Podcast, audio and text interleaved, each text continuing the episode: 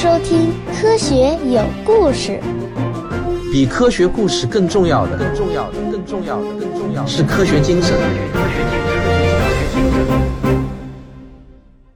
好奇号火星车二零一二年踏上了火星的盖尔陨石坑，至今依然在服役。它在推特上的官方账号保持着很活跃的状态，时不时呢就会有一条新的消息发上来。截止到我写稿的今天啊，最新的一条消息是二零一九年五月二十二日发布的，内容是这样的：你知道吗？我有一个气象站，今天给你们带来一个 NASA 讲解太阳系中的极端气候的视频，它会让你理解这些知识如何帮助我们认识地球上的气候。那假如你今天听了我这期节目后啊，也在推特上关注了好奇号的官推。你会发现啊，它置顶的推文是一个给全世界人民的惊喜。那这个是什么惊喜呢？我会在本期节目的结尾告诉你们。好奇号在服役的这七八年中，几乎每年都会给我们带来一些重要的新发现。下面呢，就让我来替你盘点一下，除了火星甲烷，好奇号还有哪些值得一说的重要发现？大家别忘了，好奇号是一辆火星车，也就是说。它可以在火星上漫游。二零一五年四月到二零一五年十一月间，它在火星上一个叫做夏普山的地方行进。那你点开本期文稿啊，我附了一张夏普山地区的实拍照片。好奇号就惊讶地发现，这个区域的二氧化硅的富集度要明显高于其他它拜访过的区域。在这片区域的某些岩石中，二氧化硅的含量甚至高达百分之九十。那这说明什么呢？二氧化硅这种物质在地球上那是太多了。我们随手抓起一把沙子，里面就有大量的二氧化硅。把二氧化硅和其他化合物一起烧化了，再凝结起来，就是我们常见的玻璃。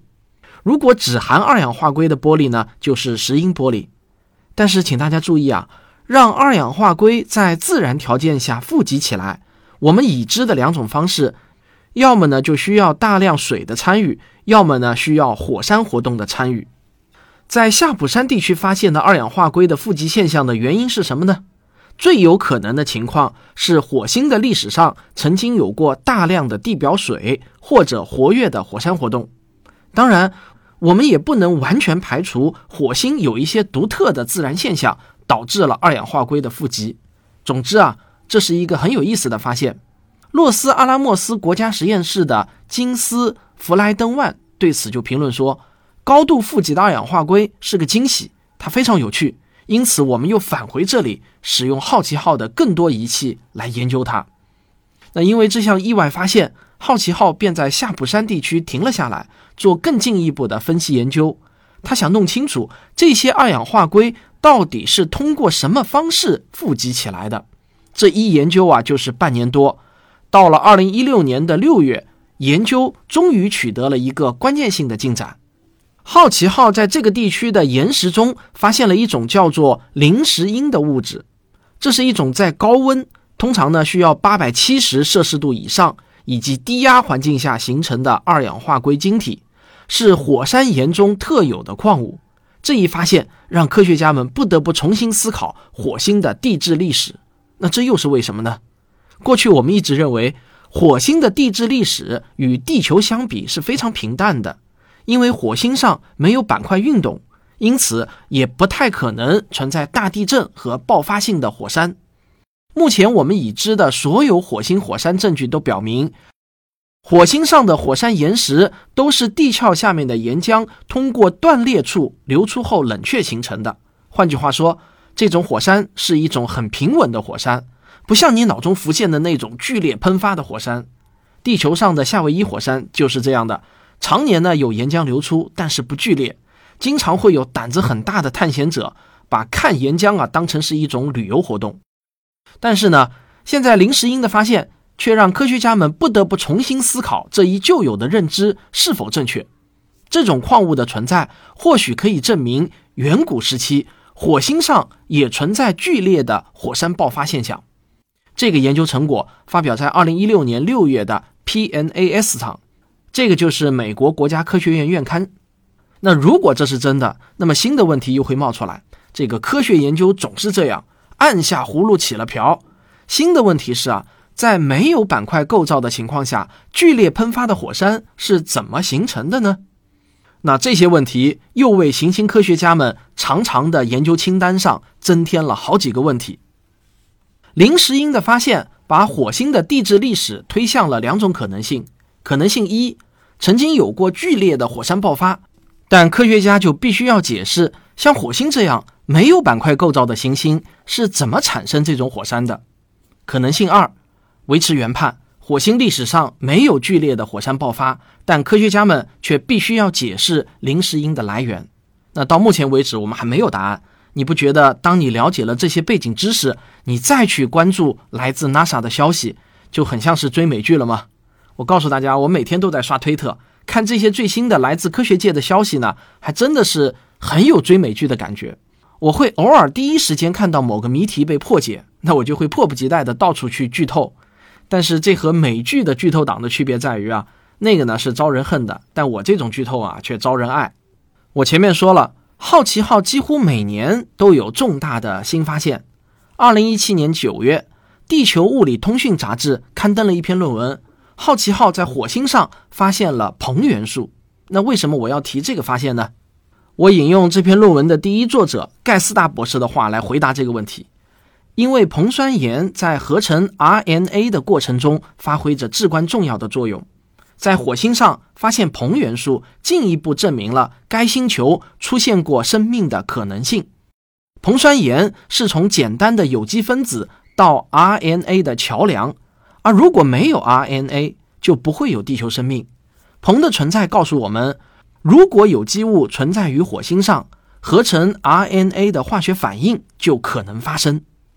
熟悉生命科学的听众可能会知道，在生命科学中一度存在过一个非常著名的悖论，那就是 DNA 蛋白质悖论。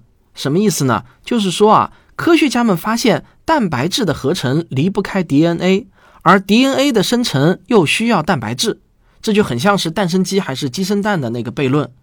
直到 RNA，也就是核糖核酸的发现，才算是把这个悖论基本给解决了。RNA 存在于已知的所有生命体中，无一例外。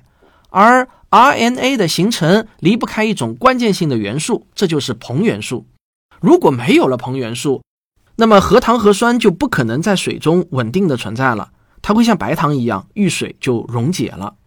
那我这样一解释啊，你应该就明白了，为什么在火星上发现硼元素那么重要。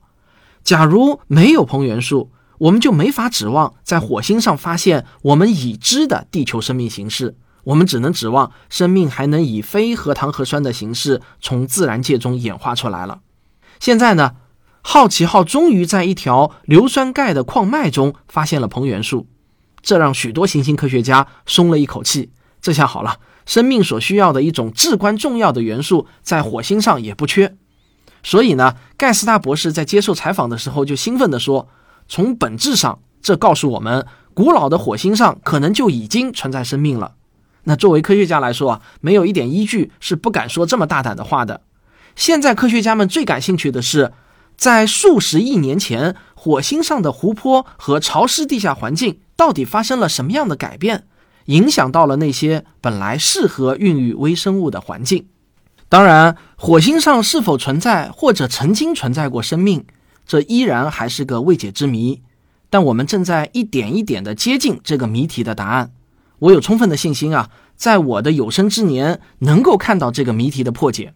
那这不在硼元素发现之后还不到一年，二零一八年六月，NASA 召开新闻发布会，宣布了好奇号的又一项重大发现。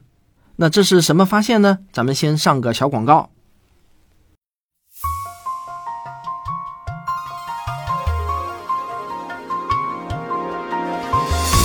我的最新付费专辑《中考科学探究题冲刺十二讲》已经在喜马拉雅正式上线了，大家可以在我的个人主页或者直接搜索“中考科学”就可以找到。为了帮助初中生能够顺利拿下中考的科学科目，我联合科普作家刘萝卜锅和天星教育团队一起开发了这门课程。你花上两天的时间把我的课程认真听完。对你提高中考科学的考试成绩必有帮助。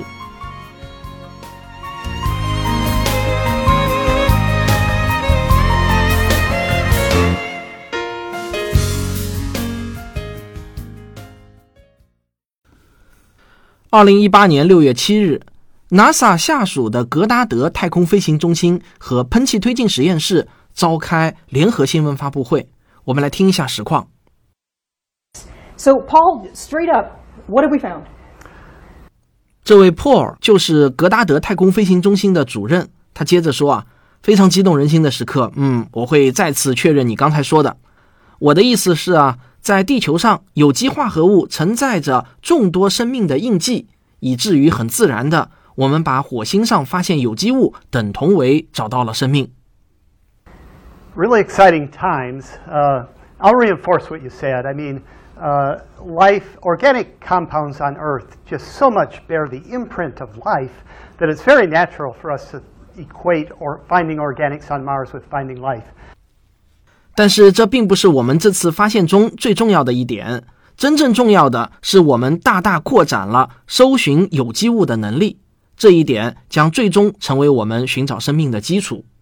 有趣的是，两个发现成果可以说是互补的，一个成果是发现了数十亿年前的有机物，它就深藏在一条古老湖泊的岩石中；另一个成果是大气中最简单的有机甲烷。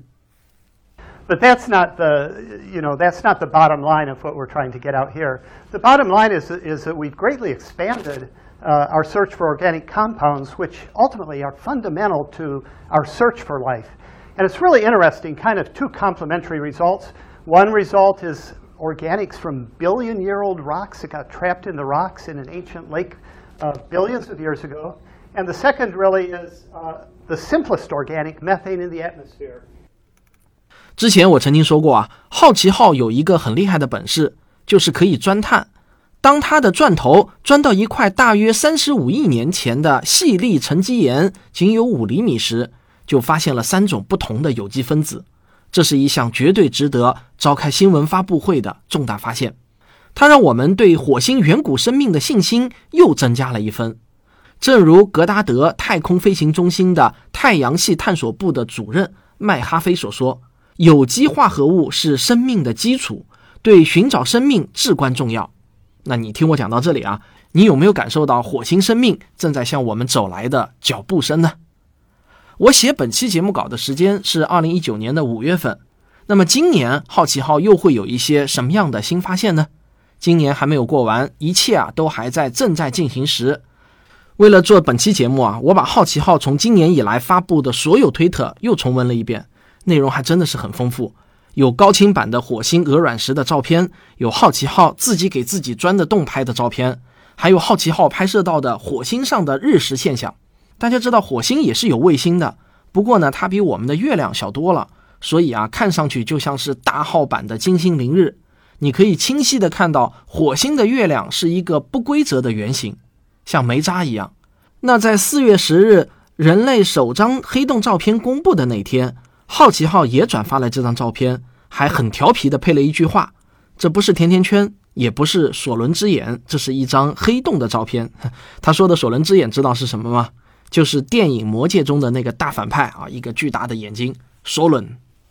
好，那好奇号呢，我们就先说到这里。接下去我们来说美国最近发射的一颗火星探测器——洞察号，它的英文名是 InSight，S I G H T。sight 视觉视线的那个 sight，但我觉得啊，中文译名非常贴切。这颗火星探测器啊，的确是在火星上打一个深深的洞，然后再观察火星地表以下的情况。那它能打多深的洞呢？听好了，是五米深，够深吧？而好奇号只能打大约五厘米深的洞，差了整整一百倍。所以呢，洞察号打出来的那个洞，那才是真正的一个洞。二零一八年十一月二十六日。洞察号成功的着陆火星，五天之后，洞察号就传回了火星上的风声。不过，这个风声呢是要打引号的。我们来听一下。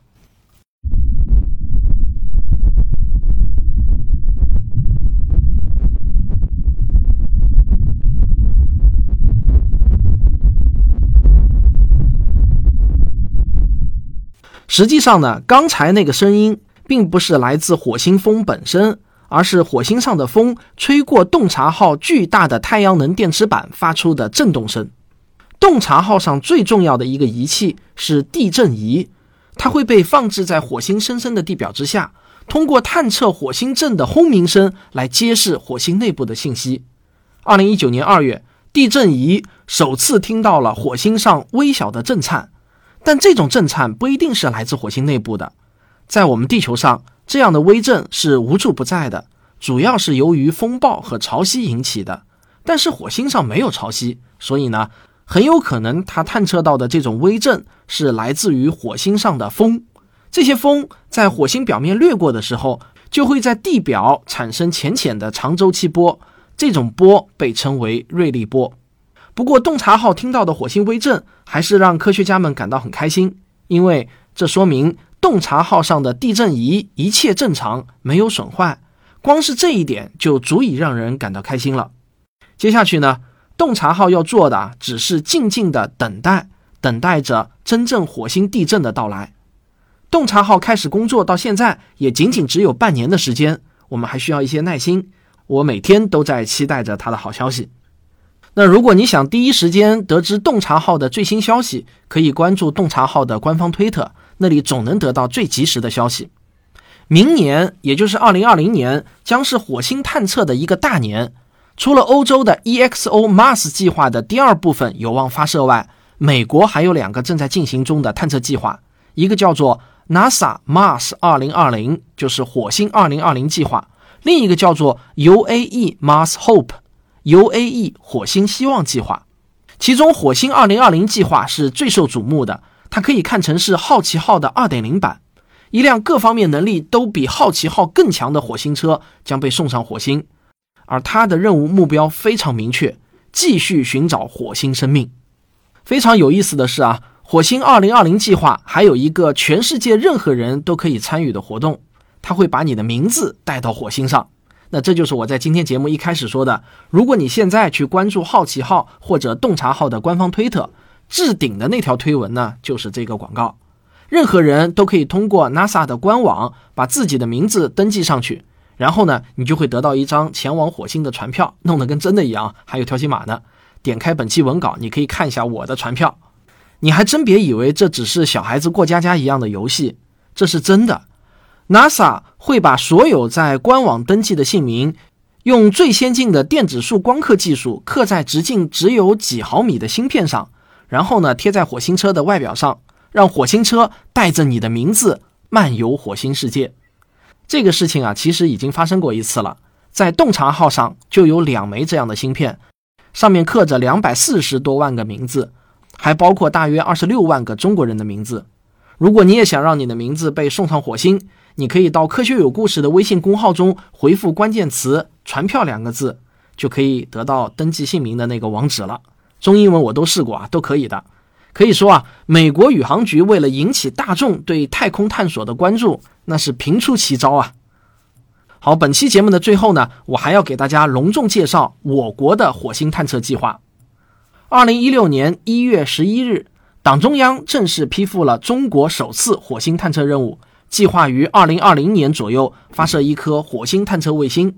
在今年一月十四日的国新办发布会上，国家航天局的副局长、探月工程副总指挥吴艳华介绍，以嫦娥四号任务圆满成功为标志，中国探月工程四期和深空探测工程全面拉开序幕。嫦娥五号月面采样返回任务将于今年年底左右实施。而中国首次火星探测任务将于二零二零年前后实施，那让我们一起期待明年的火星大年。当然啊，如果所有的这些计划都未能如期实施，这也是太正常不过的事情了。这个太空探索计划啊，就有点像是飞机的航班，正点起飞，我觉得才是奇怪的。哈 哈好了，关于火星的新知啊，我都给你讲完了。但我们这个节目呢，还远没有结束。因为最近这二十年，太阳系中发生了太多令人激动的新闻。二零一六年九月二十六日，又是一个普通的美国星期天，NASA 的官方推特上就冷不丁的放出了一个大消息：星期一，我们将宣布一个来自木卫二欧罗巴的新闻。怎么样，感到耳熟吗？NASA 显然啊是为了纪念一年前，也就是二零一五年九月二十五日那次首个吊足人胃口的周一见。如果你忘记这个梗的话，你去重新听一下本系列节目第一集的最后结尾部分。不过呢，这一次 NASA 还很调皮地补充了一句：“剧透警告：冒号不是关于外星人的。”那么 NASA 这次到底宣布了一个什么样的新闻呢？我告诉你啊，非常震撼。但是你需要等我下周来揭晓答案了。科学有故事，咱们下周见。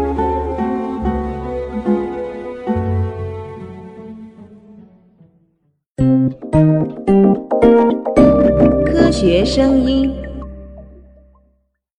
好，今天的结尾废话，我要给我的好朋友胡先生的新书《宇宙的规则》做一个推荐。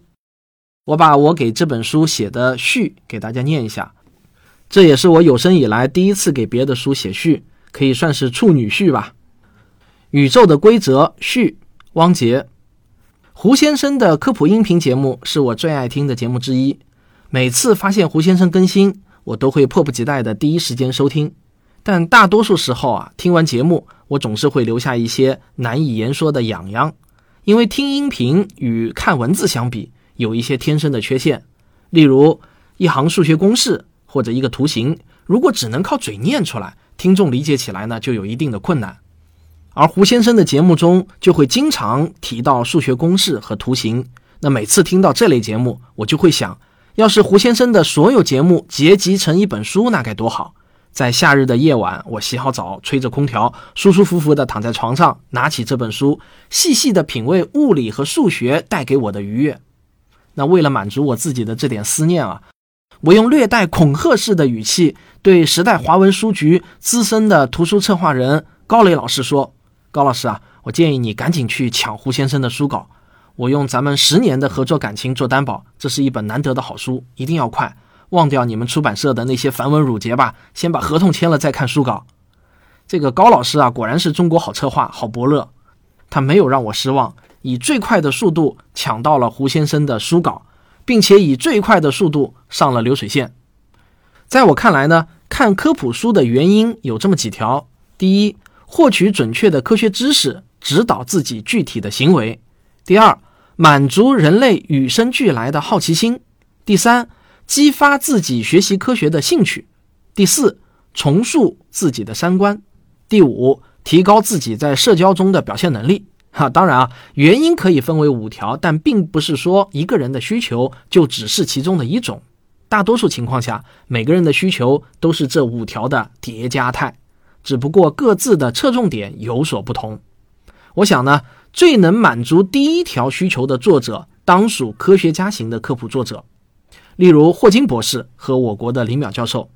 但对于其他四条需求啊，像胡先生这样的科普作者就具备很大的优势，因为胡先生是数学学士、物理硕士、历史博士。胡先生也是我认识的人当中少有的学贯中西、博古通今的知识分子。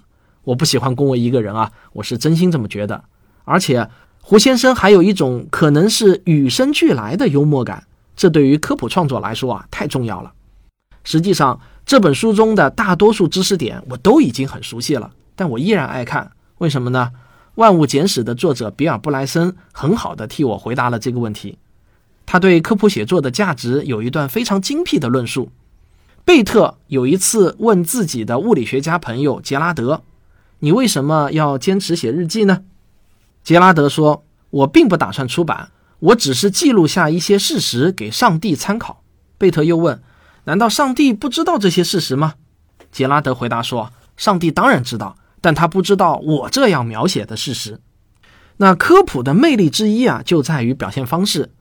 同样是讲数学中的混沌理论，大概啊，你们也只能在胡先生的这本书中看到用历史典故来解释蝴蝶效应。假如本书的第一章早一点让美国科幻三巨头之一的阿西莫夫看到的话，他再下笔创造心理史学这门虚构的学科时啊，一定能写得更加具备理论高度，让科幻迷们看得更过瘾。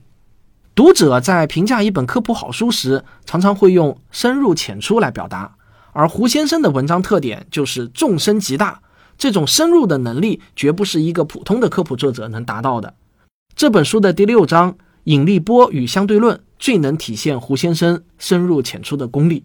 我也写过一本讲相对论的科普书，叫《时间的形状》。因此呢，我深知要像胡先生那样啊，把引力波的概念解释得如此深入又如此的浅出，必须具备极其过硬的物理和数学知识以及过人的表达能力。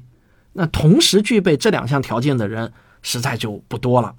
我喜欢听胡先生的节目，看胡先生的书，但这并不代表我认同胡先生表达出的每一个观点。我想呢，任何人都不应该丢掉自己独立思考的精神。我举个例子来说吧，胡先生有着深厚的东方哲学功底，他能从现代科学理论中寻找到东方哲学之所以伟大的佐证。比如他写道：“刚才说的黎奥克定理、庞加莱定理、卢埃尔泰肯斯定理，非专业人士自然不太懂，但会有一个感觉：混沌与三有关，与无穷有关系。老子曰。”道生一，一生二，二生三，三生万物。那为什么是三生万物，而不是四生万物呢？以上各种定理告诉我们，三中已经蕴含了一切和无穷，蕴含了混沌，也就是蕴含了宇宙万物。那胡先生这段话似乎告诉我们，老子的哲学已经预示了三蕴含着混沌。而 我个人的观点则是啊，这仅仅是一个巧合而已。再比如呢？胡先生是一个决定论者，而我则是一个随机论者。我和胡先生在对待传统医学的看法上呢，也略有分歧。不过啊，虽然有一些观念上的不同，但这完全不影响我阅读本书的快乐。那如果你能从茫茫书海中翻开这本书，这就是你我和胡先生的共同幸运。好，再次向各位推荐《宇宙的规则》，作者胡先生。当然是竹字头的那个“生”，这就是本期的结尾废话。如果您喜欢我的节目，请别忘了点一下订阅，也欢迎您留言点赞和分享。咱们下期再见。